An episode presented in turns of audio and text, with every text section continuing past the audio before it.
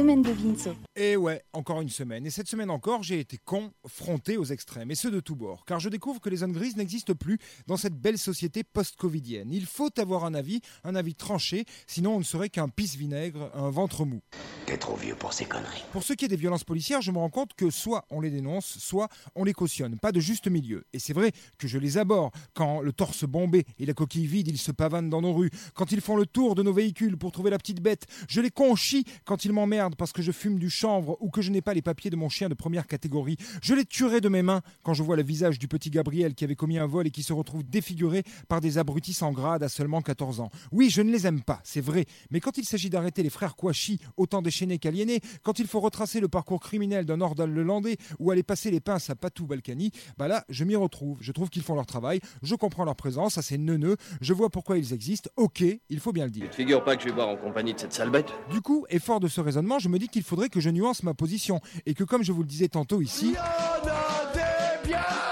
Oui, mais par les temps qui courent, respect de la zone bleue ou pas, pas de zone grise. Impossible de s'affirmer comme ni pour ni contre, à moins de courir le risque d'être conspué. Être contre les violences policières, c'est une évidence, mais ça ne veut pas forcément dire être contre la police, simplement être contre ses méthodes, sa gestion, sa culture de la matraque et du préjugé. Et pourtant, la division est grande et la pression sociale nous oblige à choisir un camp. En l'occurrence, je le choisis vite, mais par les temps qui courent, j'ose à peine oser le mais. Mais euh... Autre exemple, un peu plus léger, cet ours abattu en Ariège qui déclenche un véritable chez les défenseurs de la cause animale. Ok, mais quand sait-on? Là aussi, le sujet est complexe et la société nous accule encore à choisir. Franchement, moi, je suis pour. J'aime les écosystèmes sains, proches de ce qu'ils furent avant l'ingérence disgracieuse de mes congénères.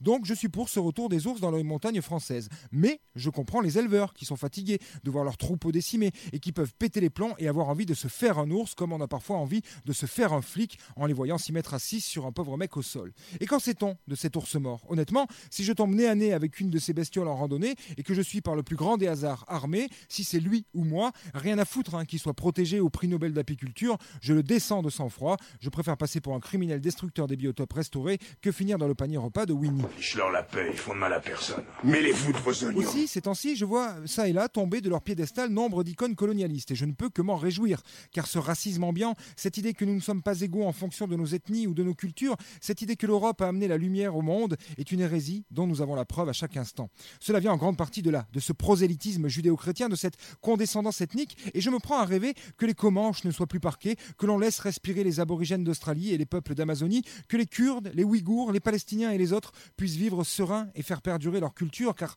c'est cette diversité qui fait notre humanité. Oui, je me prends à rêver, puis je me réveille et je vomis. Alors je me rendors et me prends à voyager jusqu'au temps où l'Afrique faisait trembler l'Europe, au temps des pharaons et des rois Maasai, un jour de fête où un chef de guerre européen du nom de Christophe Castaner devait regagner sa liberté, perdue à force de mensonges, à main nue, contre un ours des Pyrénées, et je souris dans mon sommeil en me disant que des jours meilleurs viendront. Si tu te pointes encore, tu peux être sûr que tu repars avec la bite dans un Tupperware.